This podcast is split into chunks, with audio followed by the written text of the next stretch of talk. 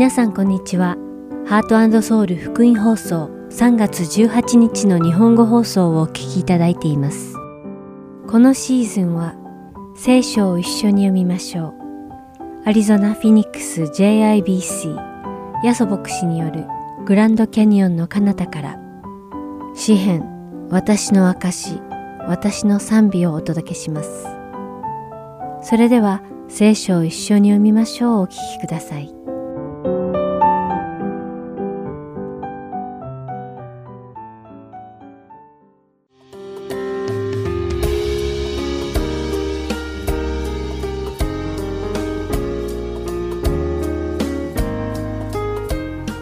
皆さんこんにちは。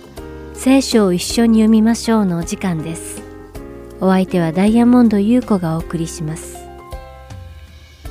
今週はイエス様が7つの教会に送られた手紙の中でも6番目の教会である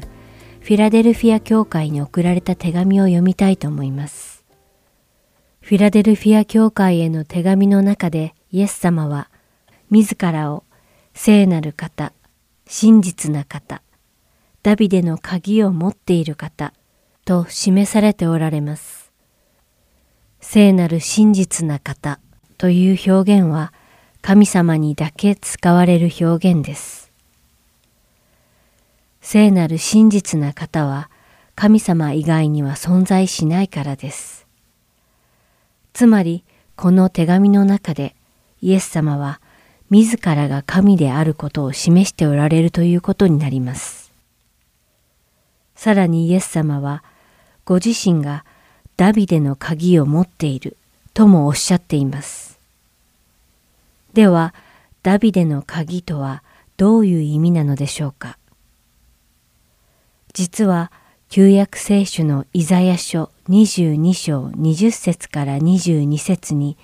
このダビデの鍵のことが記されています。それではその聖書箇所を読んでみましょう。その日私は私のしもべ、ヒルキアの子、エルヤキムを召し、あなたの長服を彼に着せ、あなたの飾り帯を彼に締め、あなたの権威を彼の手に委ねる。彼はエルサレムの住民とユダの家の父となる。私はまたダビデの家の鍵を彼の肩に置く。彼が開くと閉じるものはなく、彼が閉じると開くものはない。ここに登場するエルヤキムという人物は南ユダ国のヒゼキヤ王に仕える宮内長官でしたが、彼の前には初期シェブナという人が宮内長官を務めていました。シェブナは神様の身胸に合わなかったので、神様はシェブナを下ろしてエルヤキムを宮内長官としてお立てになられたのです。宮内長官とは王の側近で王に仕えてすべてを治めるものでした。例えば、ある人が王に会いたいのなら、その人はまず宮内長官の許可を取らなければなりませんでした。宮内長官が許可を下せば王に会うことが叶いますが、許可が下りなければ王に会うことができないというわけです。まさにこのような権威をダビデの鍵というのです。つまり王に会える扉を開ける権威がダビデの鍵ということです。ですからイエス様は王に会いに行くことができる鍵を握っていらっしゃる方だということ。つまり人が神様の見舞いに行ける方法はイエス・キリストを通してだけ可能であるということを裏付けているのです。フィラデルフィア教会は小さな教会で信徒の数も多くなかったため、この教会は無力であるようにも考えられていました。しかしイエス様は、あなたたちは数が小さいけれども、それはあなたたちが弱く救いに至ることができないということを示すのではない。人は自分の力によって神の御国に至るのではなく、まさに私、つまりイエス・キリストによって人は神の御国に至るのだ。私があなたたちのために扉を開けよう。そして誰もその救いに続く扉を妨げることはできない。だから私の言葉を信じ、すべてを私に委ね、最後まで辛抱しなさい。と、フィラデルフィア教会にこのような素晴らしい約束をされたのです。この世の中でクリスチャンたちの居場所はどんどん縮んでいます。クリスチャンの数も日々減っています。大勢の人々がクリスチャンたちを嘲笑います。しかし、私たちがか弱く力がないと嘲笑われても、私たちが授かった救いの確信は揺れ動きません。イエス様の御言葉に従って暮らす私たちに、イエス様が誰も妨げることのできない扉を開いてくださったからです。皆さんがイエス様に会うその日までしっかりした信仰を保ち、イエス様が開いてくださったその扉を通って永遠の神様の御国へ行かれることを切に願います。それではお祈りします。愛する天の父なる神様、皆を賛美いたします。私たちは弱いです。でも私たちがこの世の妨害にも負けず、私たちをお選びになられ、導いてくださるイエス様に付き従い、神様の見前に堂々と進めますように、どうか私たちの信仰を強め、励まし、そして最後までお導きください。イエス様の皆によってお祈りします。アーメン。それでは今日の聖書箇所、ヨハネの目視録3章7節から13節までをお読みして、今日の聖書を一緒に読みましょう終わりたいと思います。また、フィラデルフィアにある教会の見つかいに書き遅れ、聖なる方、真実な方、ダビデの鍵を持っている方。彼が開くと誰も閉じるものがなく、彼が閉じると誰も開くものがない、その方がこう言われる。私はあなたの行いを知っている。見よ、私は誰も閉じることのできない門をあなたの前に開いておいた。なぜならあなたには少しばかりの力があって、私の言葉を守り、私の名を否まなかったからである。見よ、サタンの改宗に属する者、すなわちユダヤ人だと自称しながら、実はそうでなくて、嘘を言っている者たちに、私はこうする。見よ、彼らをあなたの足元に来てひれ伏させ、私があなたを愛していることを知らせる。あなたが私の忍耐について言った言葉を守ったから、私も地上に住む者たちを試みるために、全世界に来ようとしている試練の時には、あなたを守ろう。私はすぐに来る。あなたの冠を誰にも奪われないように、あなたの持っているものをしっかりと持っていなさい。勝利を得る者を私の神の聖女の柱としよう。彼はもはや決して外に出ていくことはない。私は彼の上に私の神の港、私の神の都、すなわち私の神のもとを出て天から下ってくる新しいエルサレムの名と私の新しい名とを書き記す。耳のある者は御霊が諸教会に言われることを聞きなさい。今日も聖書を一緒に読みましょうにお付き合いいただきありがとうございました。お相手はダイヤモンド優子でした。それではまた来週お会いしましょう。さようなら。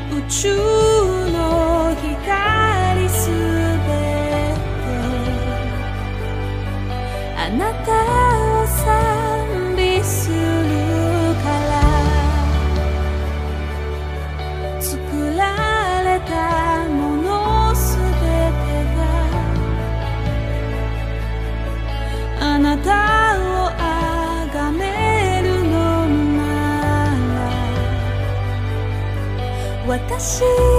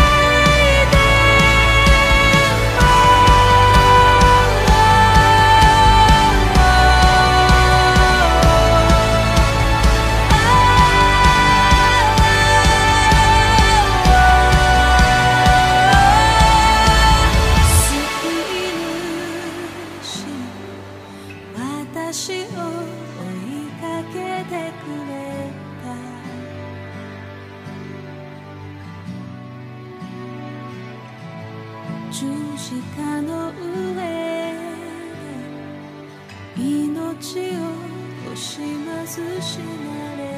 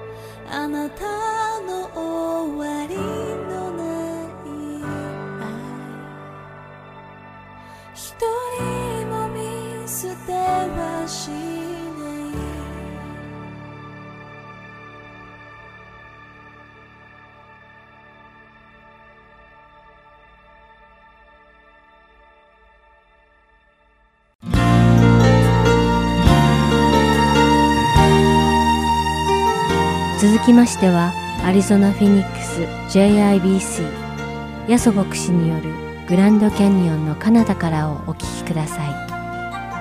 今日のタイトルは How to Discern the Voice of God No.4 神の声の聞き分け方。4回目です。ヤソ先生のお話を通して皆様が恵みのひとときを送られることを願います。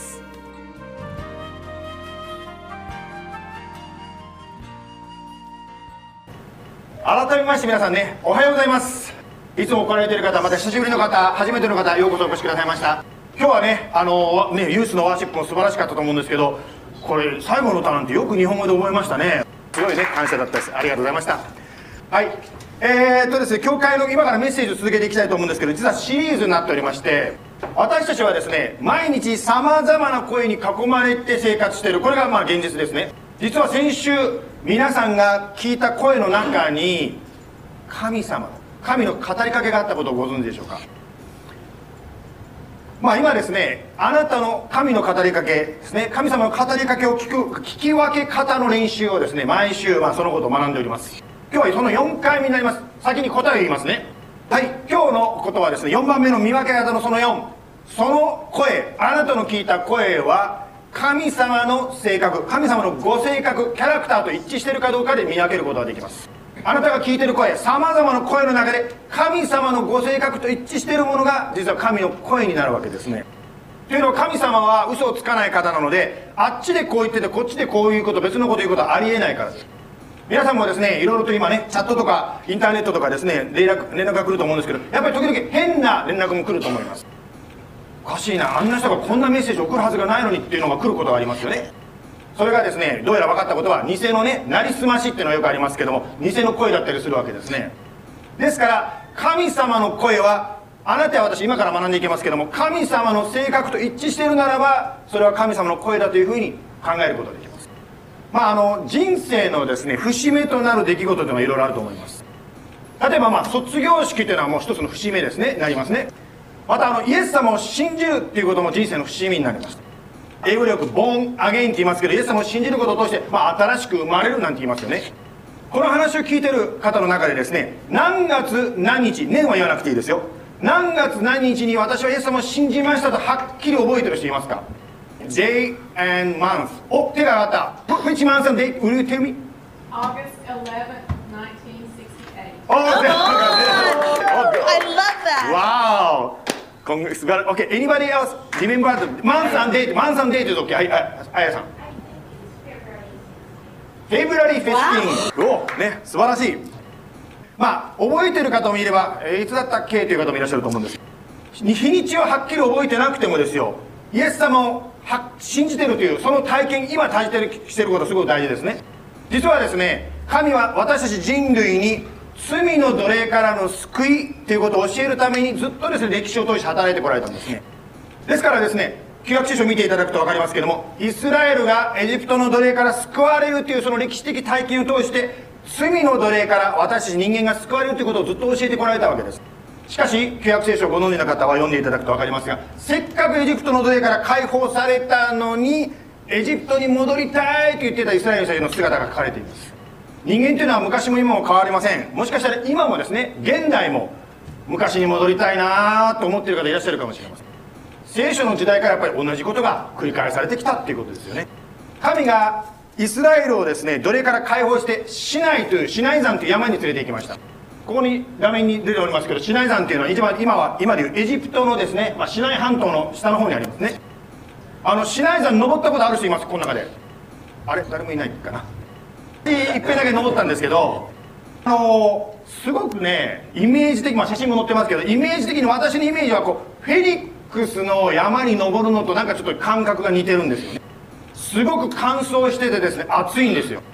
ですからフェニックスの皆さんまあ市内半島にですね何らかの旅行で行けたらいいんですけど行けなくてもフェニックスの山に登った時にあこれがあの市内山の景色に似てるのかと思って登ってみてください。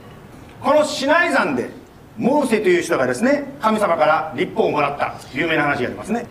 はいちょっとその立法をですねテンコマンドメント10回読みたいと思うんですけども出エジプト記の20章の2節から読みたいと思います。神が語りました。私はあなたをエジプトの地奴隷の家から導き出したあなたの神主である。あなたには私以外の他の神があってはならない。つまり奴隷から解放して自由を与えてくださったのは主である私ですよ。って言ってるんです。だから私以外の神は拝まないようにねとここで言ってるわけです。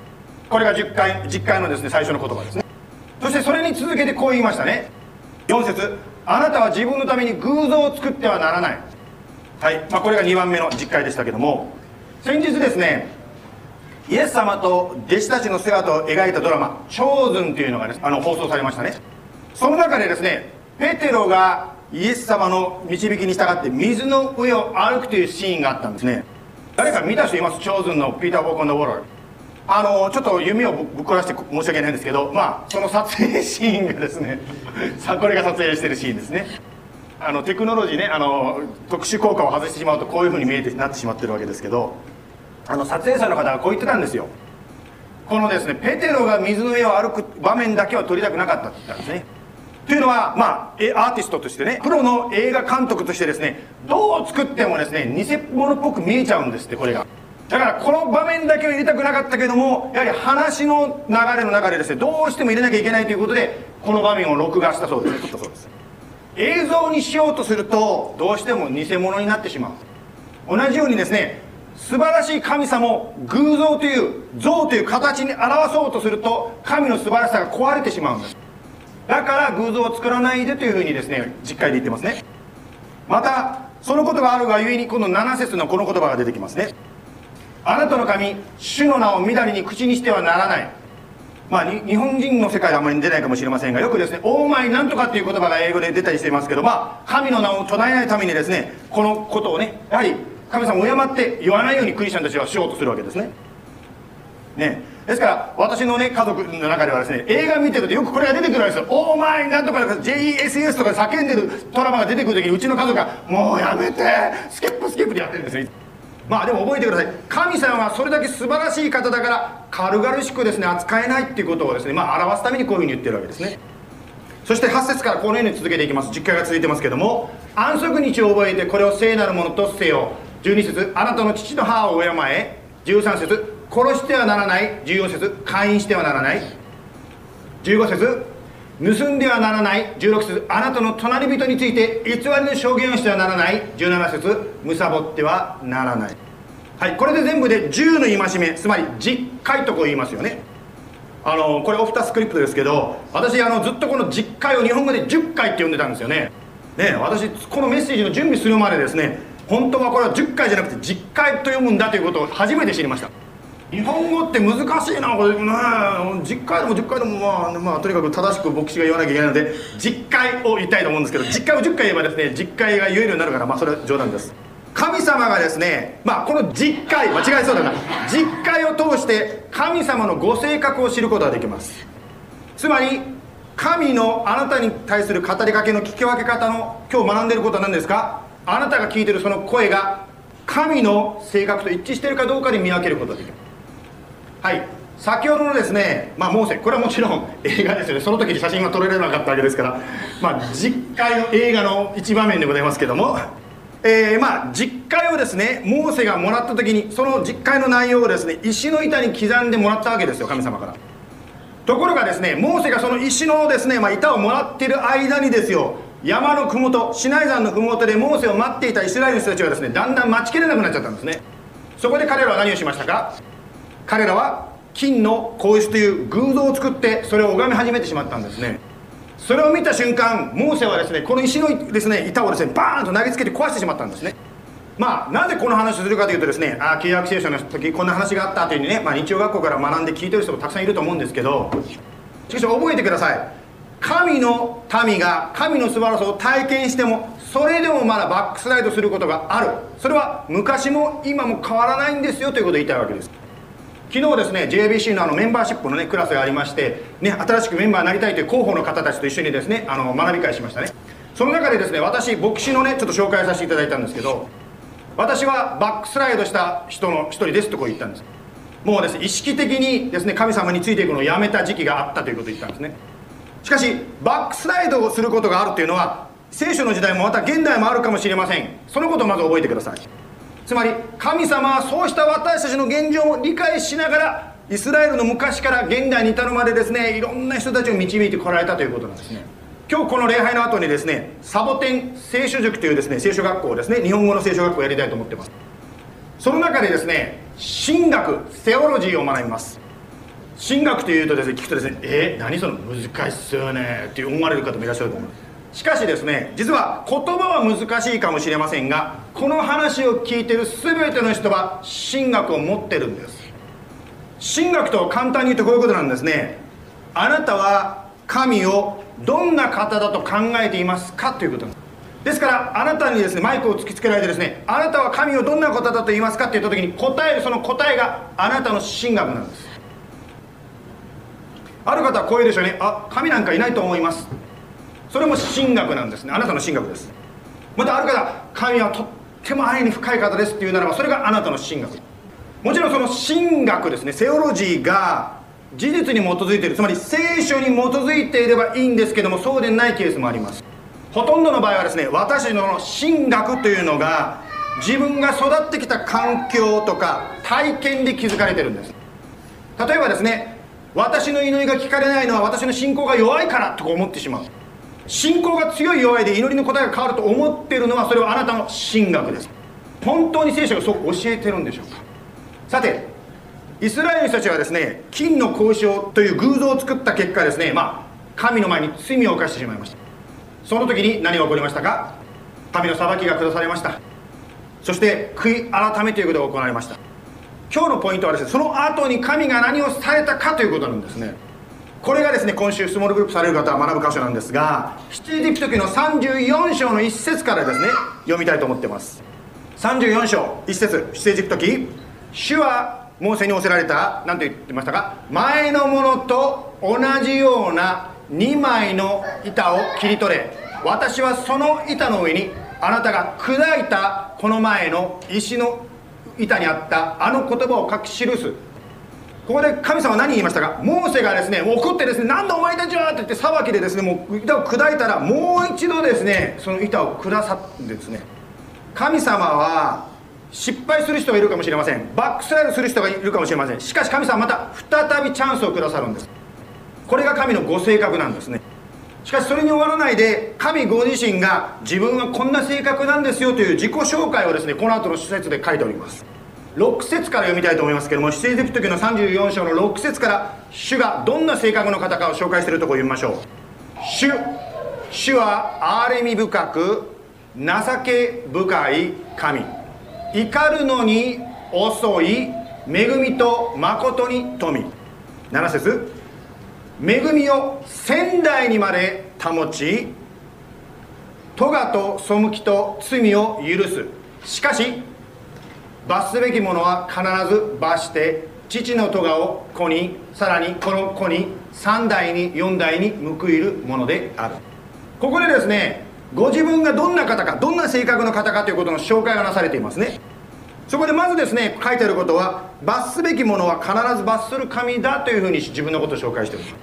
つまりですねあなたや私を暗闇に汚染され続けることはですね望まない神なんですね。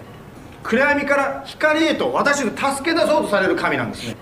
えー、6節になりましたが憐れみ深く情け深いと言ってますね。怒るのに遅いとまで言ってます。この話を聞いてる方の中でですねもうダメだ終わりだと思ってる方いらっしゃるかもしれません。神は怒るに遅い神であります。つまりあなたや私が生きてる間つまりこの話がまだ聞こえてる間はチャンスがあるということです。今のうち今日といううちに悔い改めて神に立ち返りましょう。悔い改めと後悔は違います。後悔というのは過去をこうくよくよ悩むことです。なんであんなこと言っちゃったんだろうな。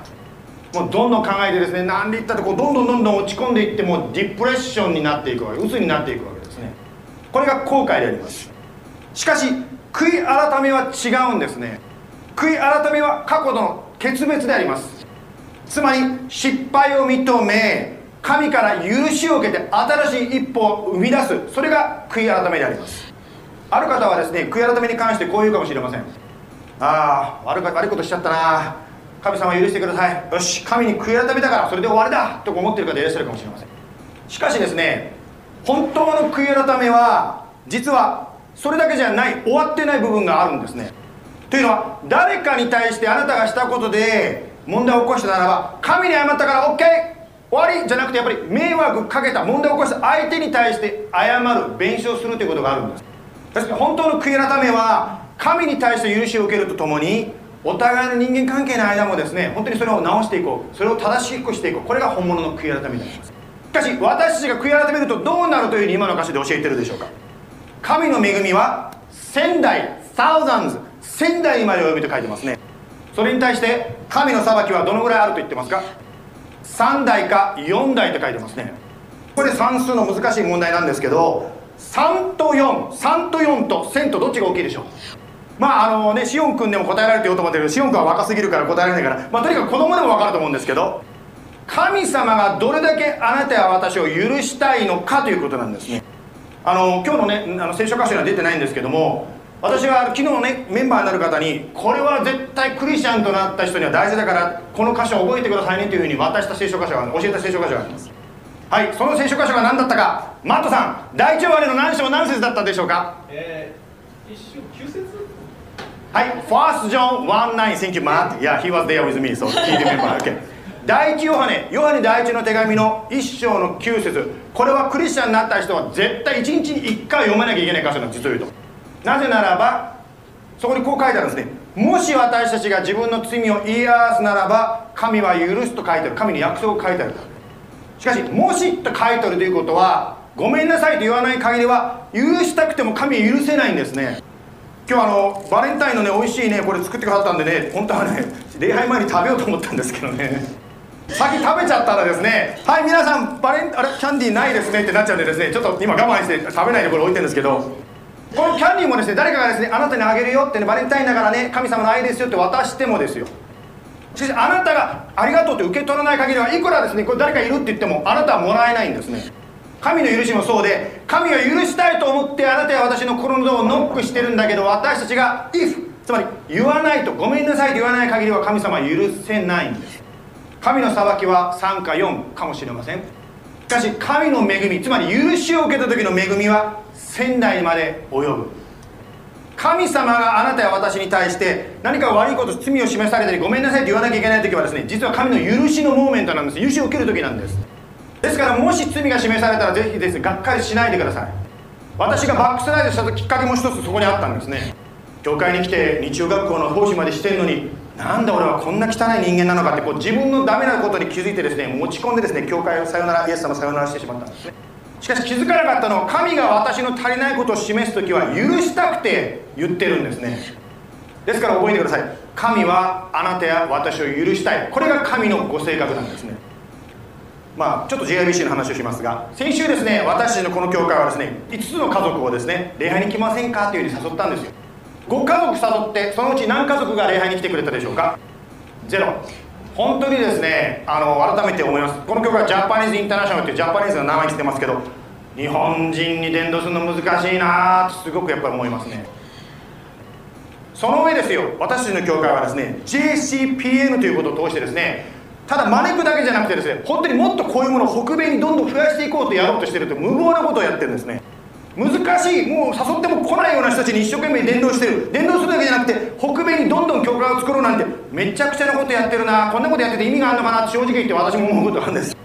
まあ、そんな時にですよ神の千の恵みを体験したんですね。まあ、今年ですね6月にですね、まあ、この JCPA のねグループがですね全部で10今8教会ありますね。18教会がこの天日に集まります。しかしですね天日に来てこの人たちにみんなに天ぷら作って食べさせるっていうのはですねちょっと料理するのが大変だということに気づくわけですそこでですね考えたんですねよしこれをですね全部ケータリングにしよう。しかし計算したらですねケータリングするとめっちゃくちゃお金かかるんですよ。とてもじゃないけど払えない。そこでですね皆さんと一緒にですね神様どうしましょう。食べさせられません。助けてくださいとこう祈ったわけです。皆さん頭の中では気づいてると思いますけどもイエス様は5000人の人たちがハングリーになった時にどうしましたか？たったちょっとのものをバーッと増やしてですねみんな食べさせることができましたね。あの神様もう死んだと思いますか？先週ですね祈った結果ですねあるグループから連絡来たんですよ。私たちが思ってたよりも桁が違うですねお金をですねこれでですね皆さんに食事を与えてくださいと言ってですねもうオファーが来たんです。本当にですね神様というのはあなたや私の予想をはるかに超えてる神だということ。神のあなたに対する恵みは線なんですね。ぜひですね神様を小さく小さく縛り付けないでください。この神との性格これが神様の性格なんですね。ですから神のあなたに対する語りかけの聞き分け方は何ですか？その声は神のご性格と一致するかどうかそれで聞き分けてください。毎日聖書を読む中でぜひ神の導きの声を聞いて聞いてください。最後にですね、まあ、今日学んだことのまとめとして第二歴代史の7章の14節を読みたいと思います。はい。まず日本語で読みます。ですからまずですね日本語でいきますけども日本語で読める方はですね声を出して一緒にこの7章14節を読みましょう。では読みますよ。7章の14節。私の名で呼ばれている私の民が自らへり下り祈りを捧げ私の顔を慕い求めてその悪の道から立ち返るなら私は親しく天から聞いて彼らの罪を許し彼らの血を癒す。イエス様あなたは私たちがへり下って祈る時に聞いてくださると言いました。しかもその中でへり下る中に悪の道から立ち返るならばつまり悔い改めも入っています。私たちが神の前に本当にもう言い訳するのをやめて神様お許しください。主を許してくださいとへり下るならばあなたは祈りを聞き罪を許しそして癒してくださいます。なぜ私たちは1000倍の祝福を受けることを感じられないんでしょうか。もしかしたら私たちがまだ神の前にへり下ってないからかもしれません。聖霊様が私たちに罪を示しまたへり下ることを教えてくださいます。そして私たちがその自分の本当に罪に気づきへり下りそしてその悪の道から立ち返るならばあなたは千倍の祝福へと導いてくださることを感謝します。イエス様今日この話を聞いてる全ての人はその神の生きた励ましのエンカレッジメントの言葉を聞くことができます。どうぞ私たちが自分の心の中であなたをちっちゃくちっちゃく押さえつけてしまわないように助けてください。本当に私もちょっと昨日のクラスでも紹介しましたが郵便が来た時にあこれは悪いメールだと思って本当に開ける前に緊張しました。しかし開ける前に祈ることを思い出しました。神様これはもう頭の中ではきっとこの中に悪いニュースが入ってる。でも神様どうぞ助けてください。私はその悪いものをニュースを欲しくないんです。それをどうぞ神様の祝福に変えてくださいと祈りました。しかしそうでなくてもあなたは私のことを愛して悪いニュースの中にもあなたの恵みがあることを信じますと思いました。しかし封筒を開けてみるとそれはなんとグッドニュースでした。私はもう本当にもう考えもしないでああこれは悪いニュースだというふうにもうすぐに封筒を開けて読んでしまうかもしれませんが。しかしあなたに頼ることすがること祈ってることを忘れていたことを許してください。病の時に祈るのを忘れてしまって本当にあなたに助けてください癒してくださいということを忘れてしまったことを許してください。また今置かれている状況の中でもうこれは神様仕方ないんです。こういう道しかないんですと決めつけてしまっていることを許してください。あなたが何をなさるのか1000倍の祝福をもたらせるイエス様あなたを信頼して祈らさせてください。今日この話を聞いているお一人お一人 in person の方またインターネットの方等しくあなたの守りと祝福がありますよう。イエス様の名前によって感謝しております。アメン。Let's praise Jesus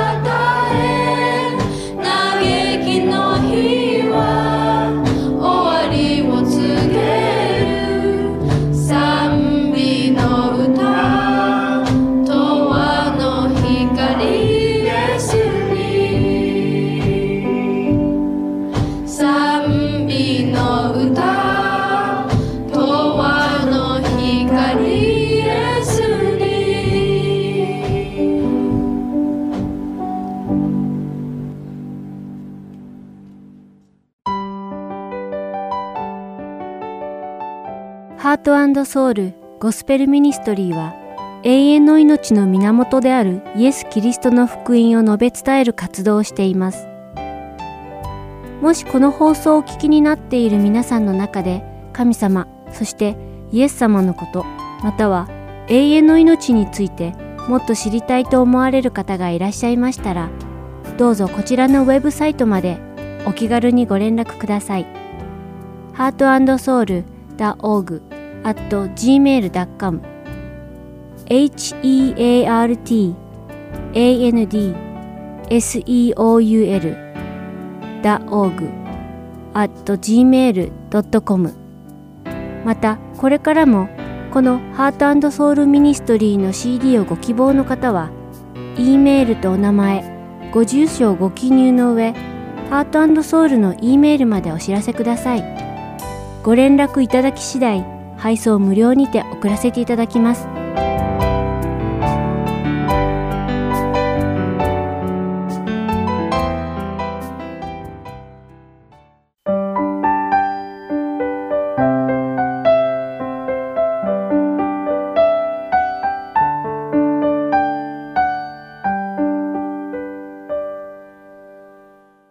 では詩編私の証私の賛美をお聴きくださいハ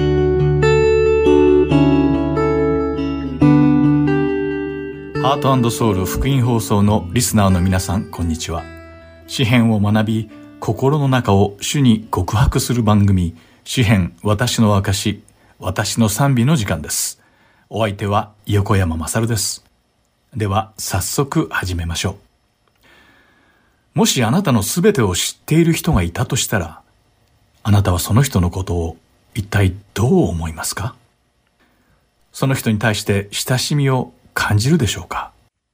それとも、その人といると、なんだか居心地が悪くなってしまうのでしょうか？おそらく大半の人はなんとなく居心地が悪くなるのではないかと思います。というのもその人は、あなたが過去に行った恥ずべき行為や不祥事などだけでなく、あなたの邪悪な考えすらも全て知っているからです。おそらく私たちはその人の前では、自意識過剰に陥ってしまって、きっと何も言えなくなったり、何もできなくなってしまうのではないでしょうか。それでは、自分の全てを知っているのが人間ではなく、神様であった場合はどうでしょうか？私たちは神様に対してでも罰の悪い思いをするのでしょうか？それとも神様に親しみを感じるのでしょうか？もちろん神様が私たちの全てをご存知なのは事実です。例えば私たちが言われのない罪を着せられて告発されてしまった時や疲労困憊してしまった時、あるいは悲しみのどん底に沈んでいる時や病気で苦しんでいる時など、私たちの人生の全ての瞬間を神様はご存知です。もしそのような状況を誰にも分かってもらえず、たった一人で苦しみや困難の中にいるときに、すべてをご存知であられる主が、大丈夫だよ。私にはすべて分かっているから、安心しなさい。などと言ってくださったとしたら、どんなに私たちは慰められ、安心することでしょう。しかしその反面、私たちが過去に犯した恥ずべき行為や悪い行いや心の中で考えていることを神様が全てご存知であられることを理解したとき、それは確実に私たちを不安に陥れ、いても立ってもいられなくなってしまうことでしょう。皆さんはどうでしょうか？神様が全てをご存知であるという事実は、皆さんを不快にしますか？それとも、それによって強められ、それが慰めとなっているのでしょうか？全知であられる神様があなたの慰めとなり、またその事実に感謝し、あなたが強められることを心から願っています。では一体どうしたらそうなれるのでしょうか？それは神様と私たちの間にある障害を取り除くことです。神様と私たちの関係にそれを妨げる障害があってはならないのです。私たちの心が神様の御言葉と一つになれるように日々祈りましょう。さて、今週学ぶのは詩編の第139編です。この詩編第139編はダビデによって書かれたことが分かっており、その中でダビデは神様が彼のすべてをご存知であることを絶えず告白しています。ダビデは神様がいつも自分を見ていてくださるので、主は自分のすべてを知っておられるのだと告白しています。また神様は自分がいつ座り、いつ起き上がり、たとえ自分がどこにいても、遠くからでも自分の考えを知っておられると告白しています。神様は、ダビデの進むべき道を探し出し、その道を備えてくださり、また、歩むべきすべての道に精通しておられると告白しています。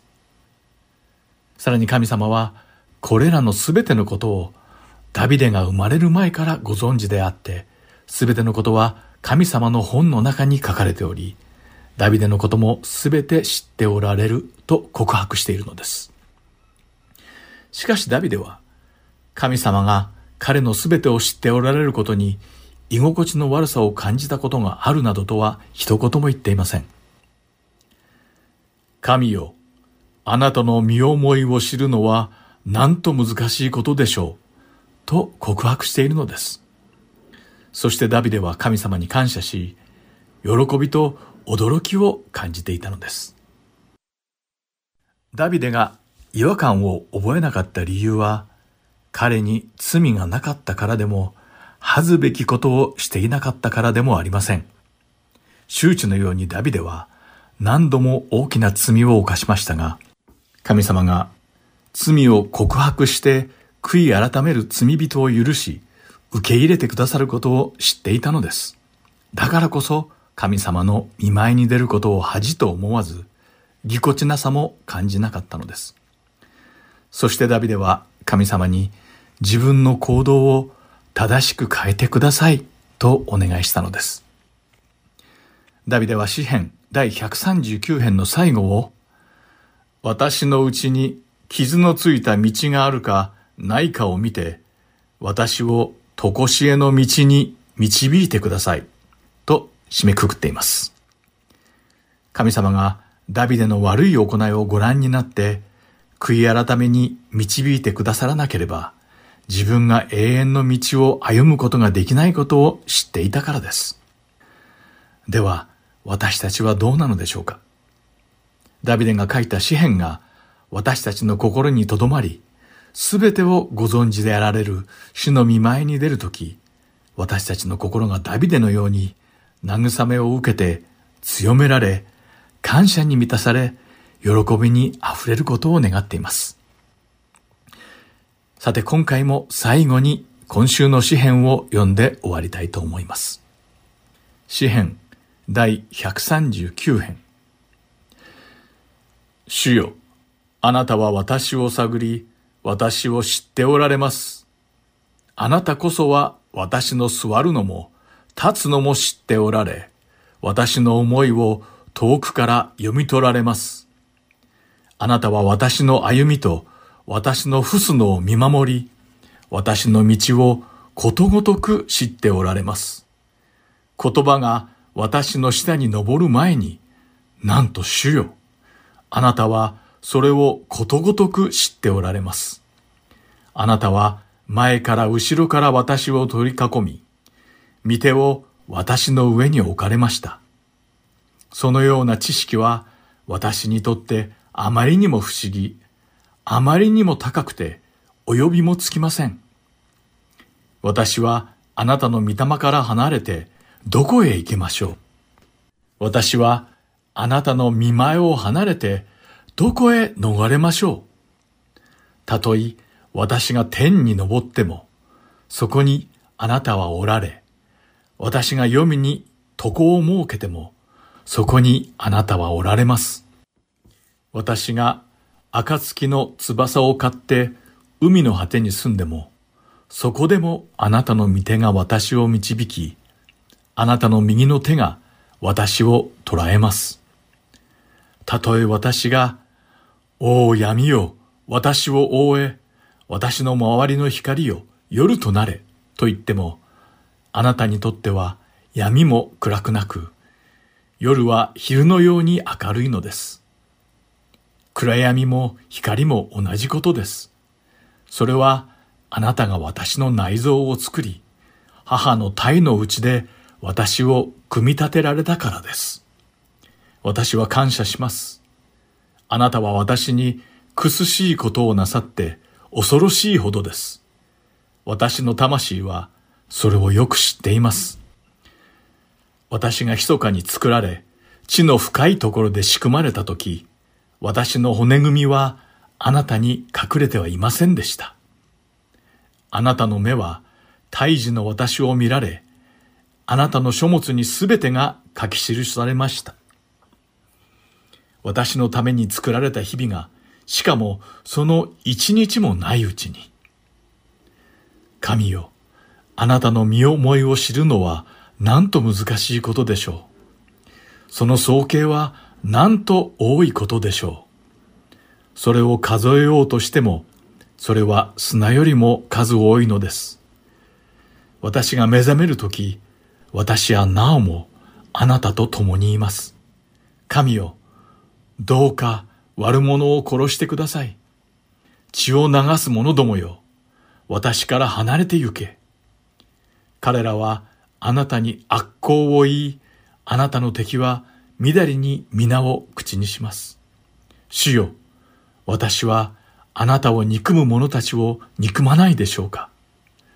私はあなたに立ち向かう者を意味嫌わないでしょうか私は憎しみの限りを尽くして彼らを憎みます。彼らは私の敵となりました。神よ、私を探り、私の心を知ってください。私を調べ、私の思い煩いを知ってください。私のうちに傷ついた道があるかないかを見て、私を常しえの道に導いてください。今回も最後までお付き合いくださってありがとうございました。また来週、詩編、私の証、私の賛美でお会いしましょう。お相手は横山まさるでした。さようなら。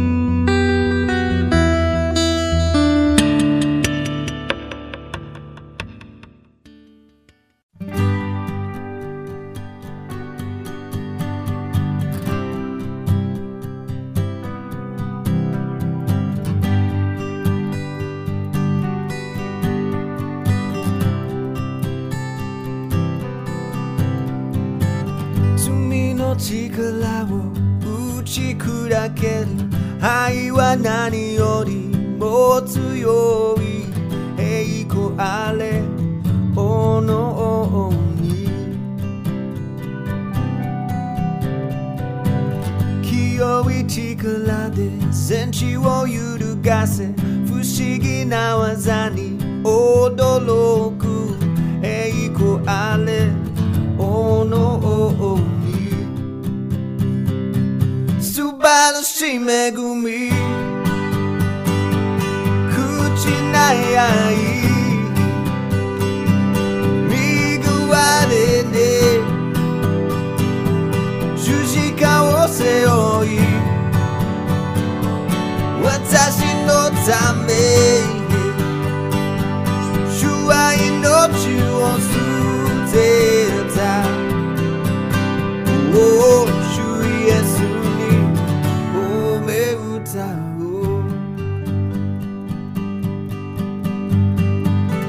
私たちをあがない出し神の子としてくださった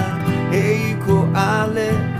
栄光あれ真実と正義で治め日の光のよう輝かれる。栄光あれおのおに晴らしい恵み口ない愛。身ぐわれね。十字架を背負い。私のため。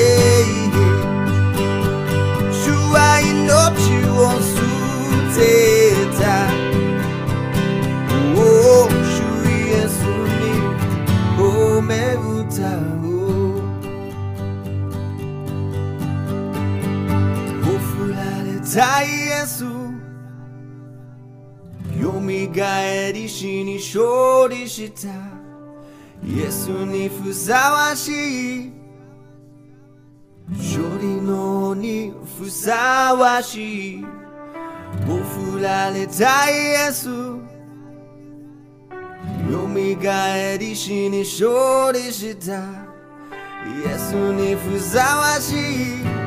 Worthy, worthy, worthy お素晴らしい恵み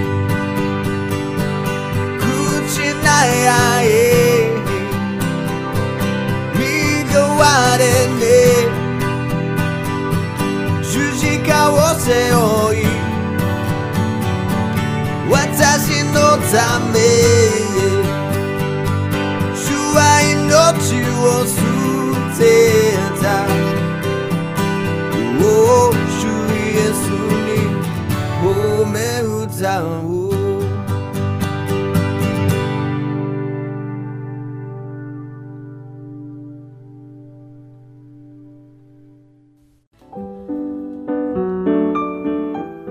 今日の放送はいかがでしたか？最後までお付き合いくださりありがとうございました。また来週お会いしましょう。